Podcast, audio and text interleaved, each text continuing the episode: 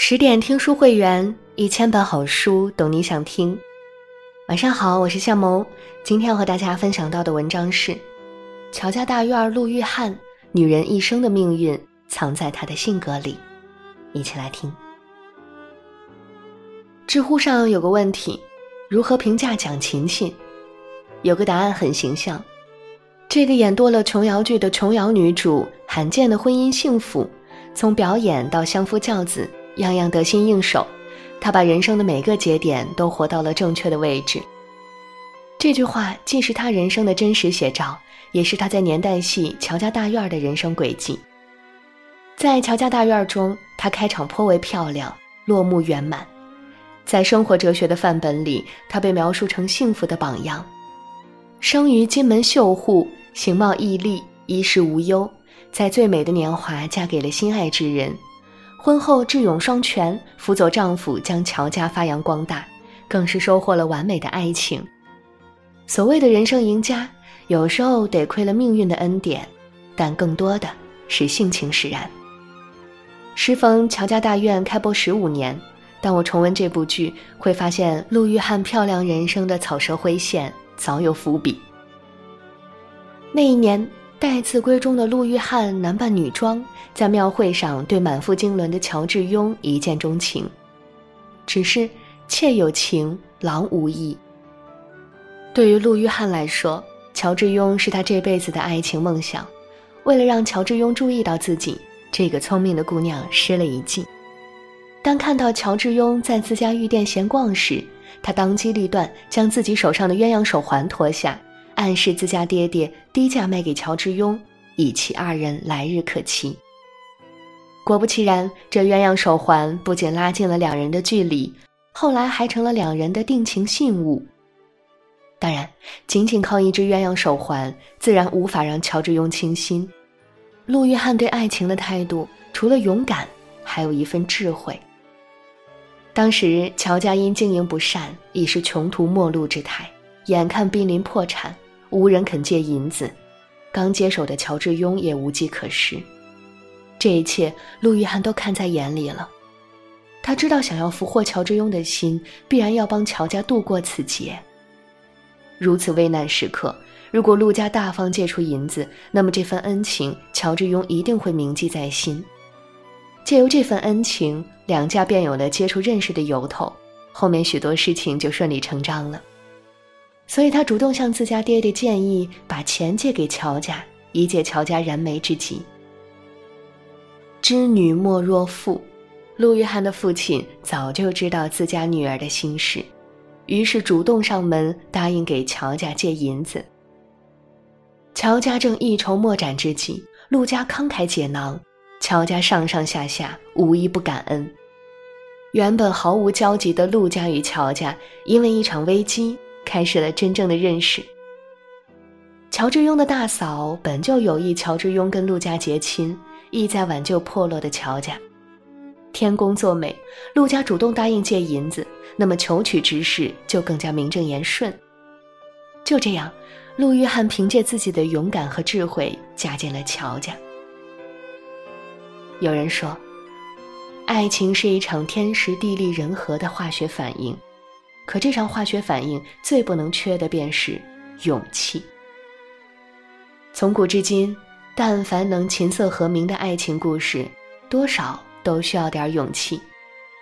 一曲《凤求凰》被世人津津乐道到如今，人人歌颂赞美的是卓文君奋不顾身追求爱情的勇气。爱情从来就是奢侈品，许多人终其一生也只能望洋兴叹一生。但陆玉汉却靠着自己的勇气与智慧，收获了爱情。满怀期待的陆玉汉如愿嫁给了意中人，新婚之夜，正在无限憧憬两人未来时，却遭遇了婚姻危机。他得知乔致庸娶她是迫于家族利益，不是倾心于他。乔致庸也早就有了心上人，青梅竹马的江家表妹江雪英。两人感情深厚，本以为得偿所愿嫁给如意郎君，却不曾想对方早就心里有人，这种天大的委屈，没人能忍受。看着婚宴上烂醉如泥的新婚夫婿，陆玉汉并没有大吵大闹，反而异常平静。他让丫鬟告诉乔致庸，这两天身体不舒服，让他睡书房，给彼此一个台阶下。爱情不分先来后到，但分有始有终。所以，陆玉汉大度的给了乔致庸时间，让他斩断前尘往事。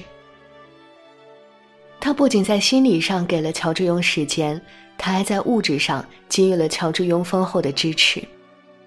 乔家的缺口仍然还差一大笔银子，他背着乔致庸以典当娘家宝贝相要挟，又找自家爹爹借了几十万两银子，彻底解决了乔家的财务危机。如此双管齐下后，乔致庸开始对陆玉汉侧目，相约一起好好过日子。可平静的日子没过几天，当乔致庸听到江雪英要嫁给大烟鬼时，还是坐不住了。即便乔致庸各种劝解，甚至是苦苦哀求，可江雪英仍旧铁心要嫁。看着丈夫如此痛苦，不忍她终身陷于对江雪英的愧疚中，陆玉汉挺身而出。他委曲求全上门，将乔之庸买给他的心爱狐皮大衣，以乔之庸的名义送给了江雪英。可他的弱势跟劝说，换来的却是江雪英的冷嘲热讽。可即便如此，他还是面不改色，最后用激将法将江雪英成功劝服。回到家里，陆玉汉满腹委屈跟心酸。试问有哪位妻子能向自己的情敌示弱，对他晓之以情，动之以理，只为了情敌能够不为一时之气选错了人生路？看着如此掏心掏肺的妻子，乔志庸不免动容。也就是从这一刻开始，乔志庸真正接纳了自己的妻子，从此彻底斩断与江雪英的情谊。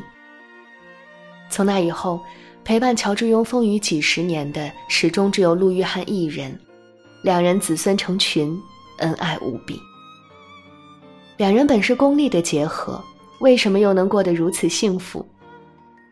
婚姻生活本是一场修行，它考验修行者的智慧。陆玉汉经营婚姻生活的智慧，便是懂得以柔克刚。任何一段关系都会遇到生活的考验，聪明的人会遇山开山，遇水架桥，生活自然开朗起来。乔致庸跟陆玉翰婚后，生活日渐平静，乔家生意慢慢走上正轨，恢复了往日的气息。不甘平庸的乔致庸想南下贩茶，扩大乔家的商业版图。那时正值太平军作乱，茶路早已废弃多年，当时几乎无人敢南下疏通茶路。即便是当年垄断茶叶生意的水家跟袁家，也不敢轻易尝试，只得赋闲家中听戏唱曲。前路如此艰险，几乎没有人敢以身冒险。乔家那个时候刚刚摆脱经济上的困境，根本就没有多余的银钱去南下贩茶。但是志存高远的乔致庸不甘就这么困在一方小天地，于是背着家里人一个人到处借钱。深知家里人的担忧，所以乔致庸在临出发之际才告诉妻子。出乎意料的是，陆玉汉非但没有阻拦他，反而早就为他准备好了饭茶基金。而乔致庸的大嫂担心他有去无回，所以强烈反对他南下疏通茶路。面对长嫂如母的大嫂，乔致庸不敢违逆。看着进退两难的丈夫，陆玉汉对大嫂晓之以情，动之以理，成功说服了他，放手让乔志庸去闯。古人云：“祸兮福之所倚，福兮祸之所伏。”风险越大。回报就越是丰厚。出身商贾家庭的陆玉汉清楚的知道这个道理。于是，在得知自己丈夫要去南方疏通茶路时，尽管心中各种担忧跟不舍，她却全都藏在心中。她不想成为丈夫追求理想路上的羁绊，更不想用儿女私情绑住他，所以她果断的放手，让他去追逐梦想。靠着出色的胆识跟计谋。乔致庸成功复兴了茶路，乔家也因此彻底摆脱颓势，一跃成为山西祁县最大的商家，远超乔家当年的盛况。茶路的复兴为乔家带来了源源不断的财富，为乔家的壮大奠定了基础。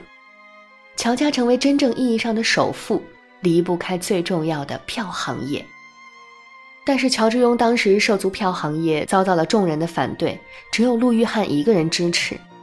他根据自己多年走南闯北的经验，判断出票号一定会带来新的财富。事实证明，他的眼光没有错。乔致庸十年磨一剑，最终实现了商业梦想，成为当时富可敌国的红顶商人。也许，乔致庸自己也没有想到。当年那个自己百般拒绝的媳妇儿，居然成为自己缔结商业帝国的强劲助手。